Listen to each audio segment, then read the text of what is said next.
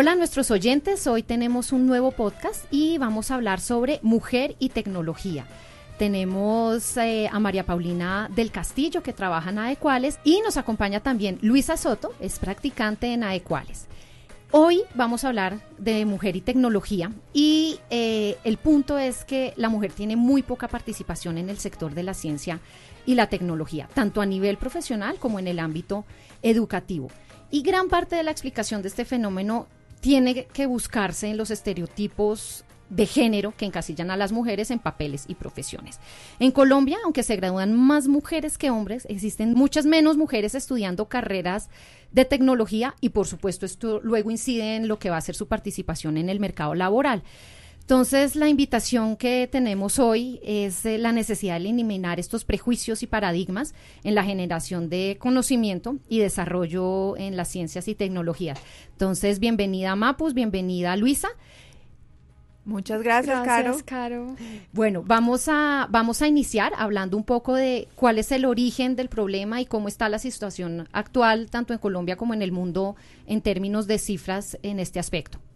El problema eh, radica claramente en que casillamos a mujeres en que deben hacer o estudiar cierto tipo de carreras, por esto no se ve la participación de ellas en la tecnología actualmente en el país, según cifras del Ministerio de Ciencia y Tecnología, el 61% de los cargos en el sector de la tecnología en Colombia está ocupado por hombres, por lo que la participación femenina es de solo el 25%, a pesar de que, como decías tú, eh, habemos mujeres que mayormente nos graduamos en carreras profesionales y sin embargo la participación se sigue viendo eh, nula en temas de tecnología.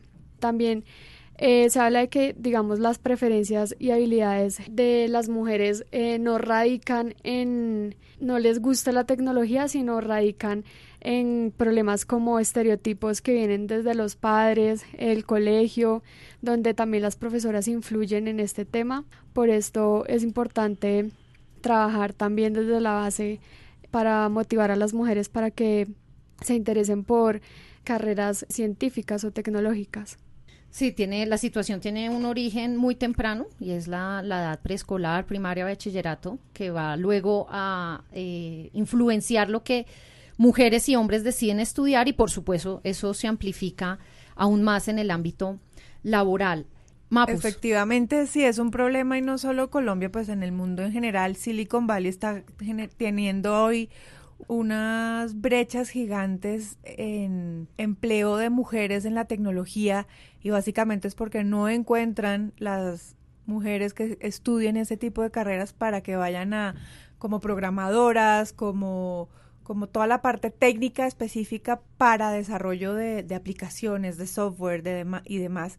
Entonces uno ve unas brechas que cada vez se van ampliando más acá estamos hablando, como decía Luisa, de un 25%. Yo creo que en Silicon Valley debe estar entre lo mismo, en el mismo porcentaje y cada vez va ampliándose esa brecha.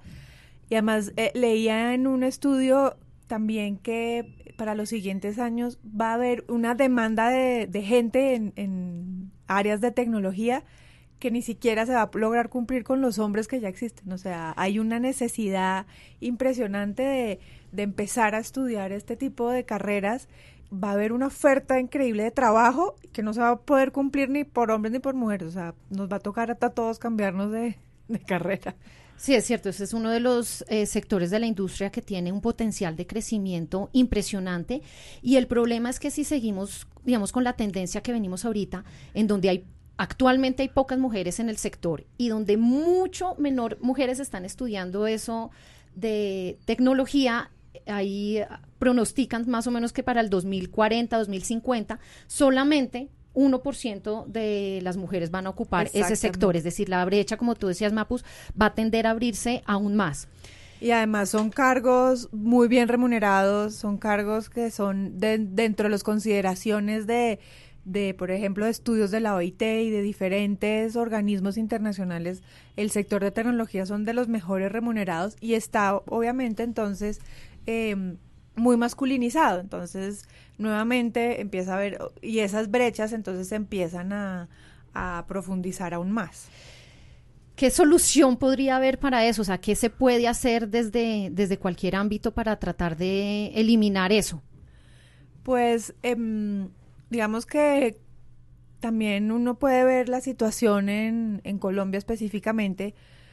Em, en un momento yo, dado que yo estaba estudiando este tema de género, hicimos una investigación para la Universidad de los Andes y la Facultad de Ingeniería y pues las cifras también son, son igual de, duras en estudiantes. Digamos que la Facultad de la Ingeniería es, es la facultad que más estudiantes congrega, congrega casi el 40% de los estudiantes y de esos el 67% son hombres.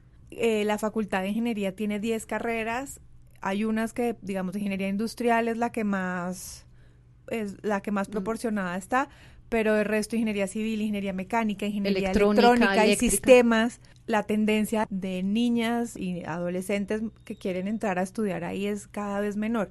Entonces nos preguntábamos por qué, eso que tú decías, ¿por qué está pasando eso? Hicimos una encuesta virtual para 78 niños y niñas de colegios, de diferentes colegios en Bogotá, Manizales y Pereira, y eh, Efectivamente, ahí nos notamos con la encuesta, hicimos unas encuestas de percepción de qué tipo de materias consideran masculinas o qué tipo de materias se consideran femeninas. Y tú ves ahí nuevamente cómo, cómo vuelve a, salir el estereotipo en donde todas las materias relacionadas con ciencias exactas como matemáticas, física, química, eh, tecnología, deporte, obviamente también se consideran eh, masculinas, mientras que lenguas, arte, historia, todo lo que tenga que ver con ciencias sociales se considera femenino. Sí, ahí hay, hay un estudio que hicieron en Estados Unidos en donde eh, muestran que las niñas que dicen gustarles las matemáticas, en primaria son el 66% que dicen a mí me gusta la matemática y luego eso cae al 48% en el bachillerato en el mismo lapso de tiempo, es decir, de primaria a bachillerato, las niñas que dicen querer parar eh, el estudio de las matemáticas pasa del 9% al 50%. Lo que sugiere ahí los autores del, estudio es que hay una aceptación progresiva del estereotipo de que las niñas no están hechas para las matemáticas. ¿Y quién les hace ese estereotipo? Es decir, es desde la, desde la institución educativa, desde los profesores, creo que son muchos los factores que inciden ahí. Sí, exactamente, son muchos los temas. En un podcast que hablamos hace poco, que hablábamos de la crianza sin sesgos de género, hablamos de eso, el currículo oculto, que pues los profesores y el ser humano en general venimos con prejuicios y con preconcepciones de lo que hombres y mujeres son capaces de hacer y eso se ve reflejado luego en la forma de cómo tú enseñas cuando eres profesor y crees que efectivamente eh, los niños son mejores para unas materias y las niñas son mejores para otras, cuando no necesariamente es así. Eh, y, y, sobre todo en la etapa de la adolescencia es una etapa muy frágil para las niñas, en donde la sociedad le incorpora demasiado valor a su aspecto físico y dejan de interesarse, por lo tanto, en las materias, en el colegio, porque en, lo, académico. en lo académico, porque se, le, porque se les está poniendo una carga gigante sobre cómo se ven, su cuerpo está cambiando todo y entonces entonces lo académico deja de, y ahí es donde está ese porcentaje que tú dices donde prum baja porque si tú ves las, las comparas las notas en primaria son absolutamente iguales. No hay diferencia. No hay diferencia. Es como en la época de adolescencia donde se empiezan a dar esos cambios y esos cambios abruptos de intereses. Entonces eh, porque porque a las niñas se les empieza a, a generar esa carga mucho de, de la importancia de cómo se ven eh, Mapus, de ahí los Andes eh, es una universidad privada acá en Bogotá. ¿Tomó alguna decisión, es decir, tomaron alguna política, ya sea la facultad, del departamento, de la misma universidad, para hacer eso? Pues la idea con este estudio era tomar la facultad más, más grande como ejemplo y específicamente también ver cómo estaban los, los temas de género ahí para la, creación del centro de, de pensamiento de género en los Andes. Creo que está en... Ah, súper interesante está En, aún en, trabajos. Pero, pero se hizo una investigación bien interesante en donde, en donde pues sí, las cifras demuestran esa realidad. Entonces, y, y digamos como un poco lo que, y sí hay cosas que, por ejemplo, los Andes está haciendo, que es, tiene una, unidad que se llama Pequeños Científicos, en donde promocionan y promueven desde los colegios para que niños y niñas empiecen a gustarle eh, todo lo relacionado con lo que en inglés se denomina STEM, que son ciencia, tecnología, ingeniería y matemáticas. Es una metodología de, enseñar esas materias y esas ciencias exactas a través más de, de la práctica, de los laboratorios, de no tanto la cátedra, sino de, de efectivamente ver pues cómo son esas ciencias exactas que ver cómo funciona, ver cómo cae la bola. Experimentos, experiencias, experimentos. Esta metodología ha demostrado que genera más interés de las niñas.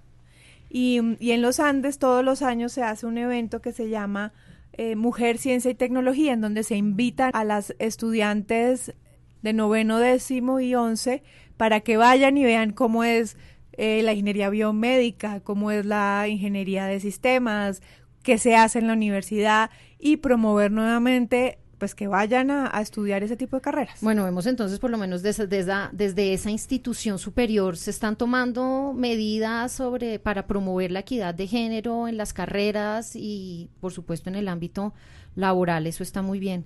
Debe haber muchas otras iniciativas, tanto en Colombia como a nivel mundial, que se están tomando para eh, que haya equidad de género en mujer y tecnología. Luisa, ¿nos puedes hablar un poco de eso?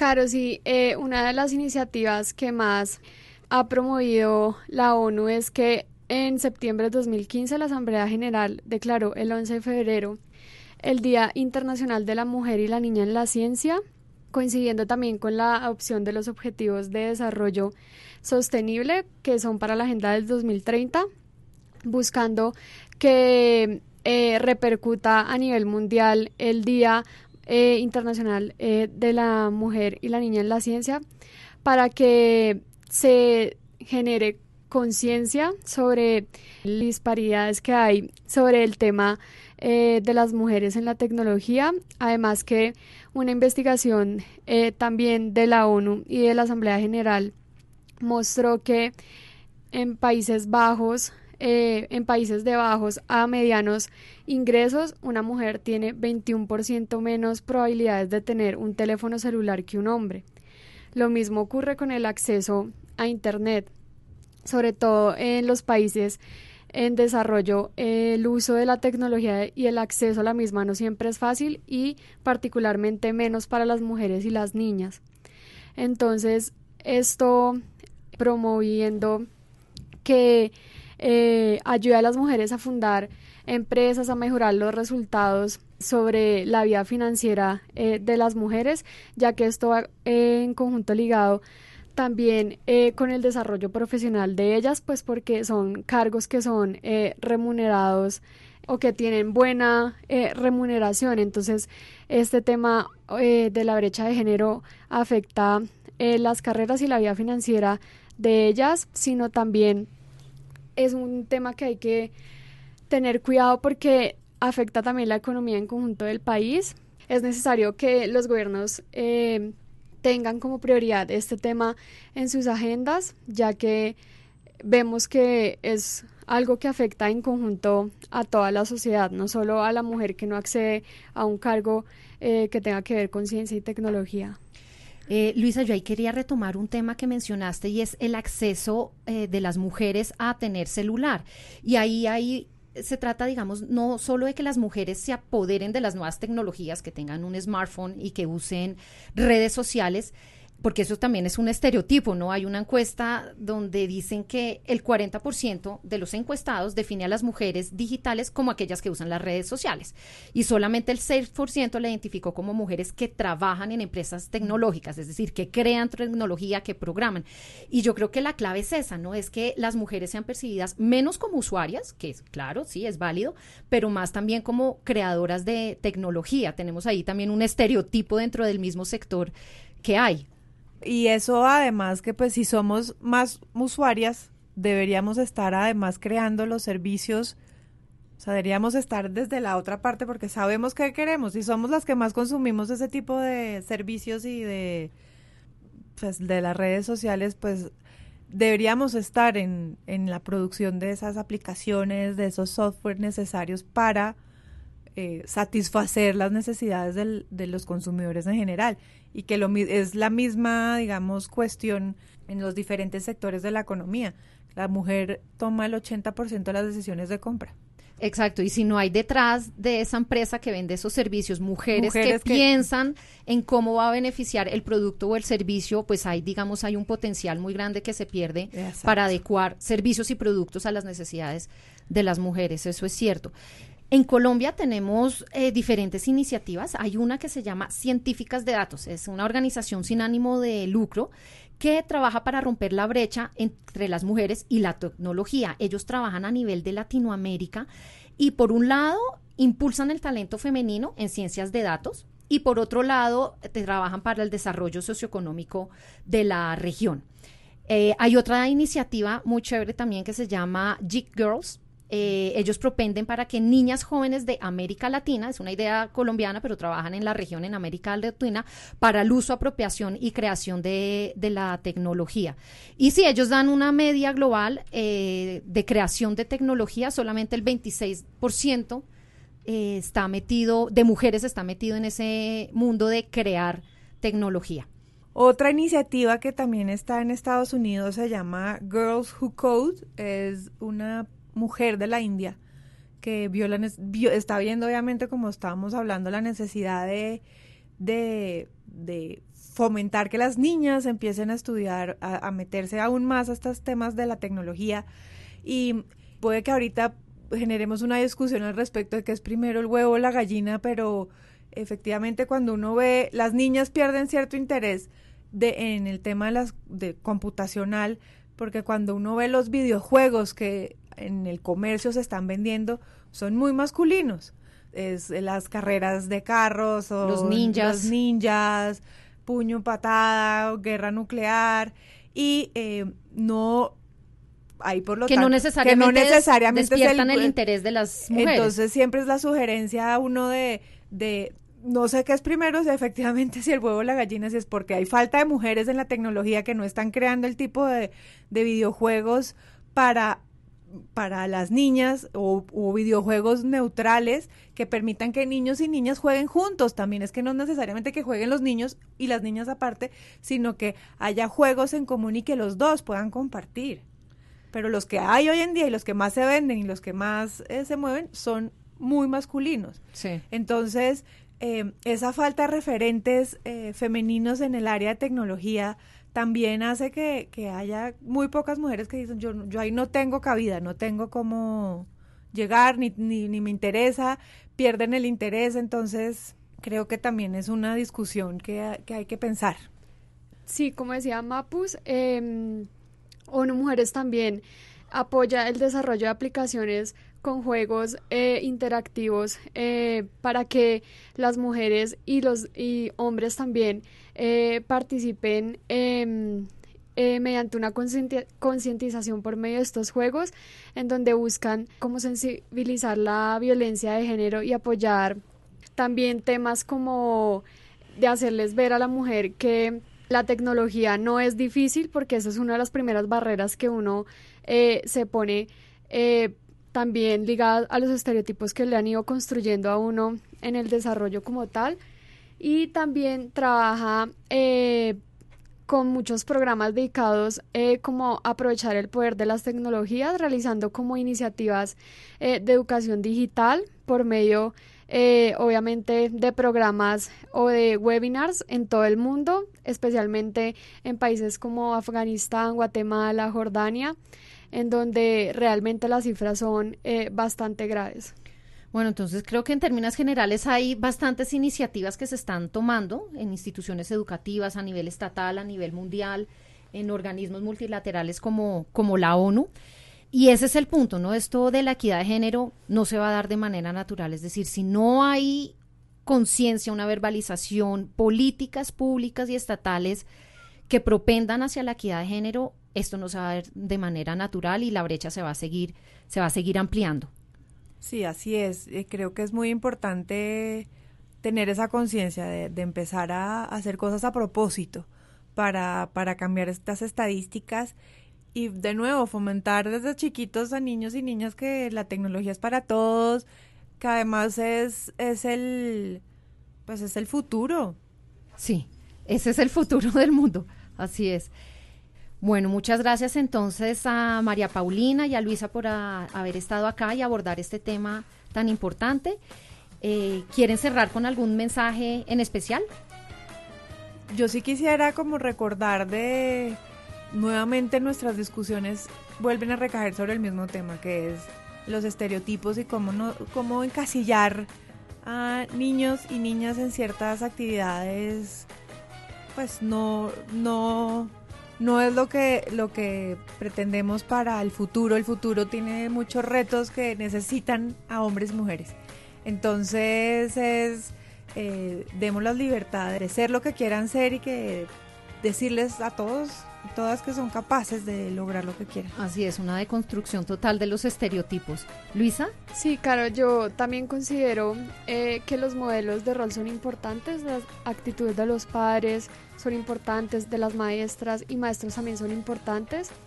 Y también eh, más eh, responsabilidad veo en los padres si tienen hijos que son de ambos géneros, mujeres y hombres, porque de esto depende eh, el interés que van generando eh, las niñas por el tema de tecnología y esto influye bastante en el desarrollo ya de lo que por lo que quiera estudiar o por lo que quiera inclinarse las mujeres. Bueno, pues muchas gracias a nuestras invitadas, muchas gracias a nuestros oyentes y los esperamos en un siguiente programa.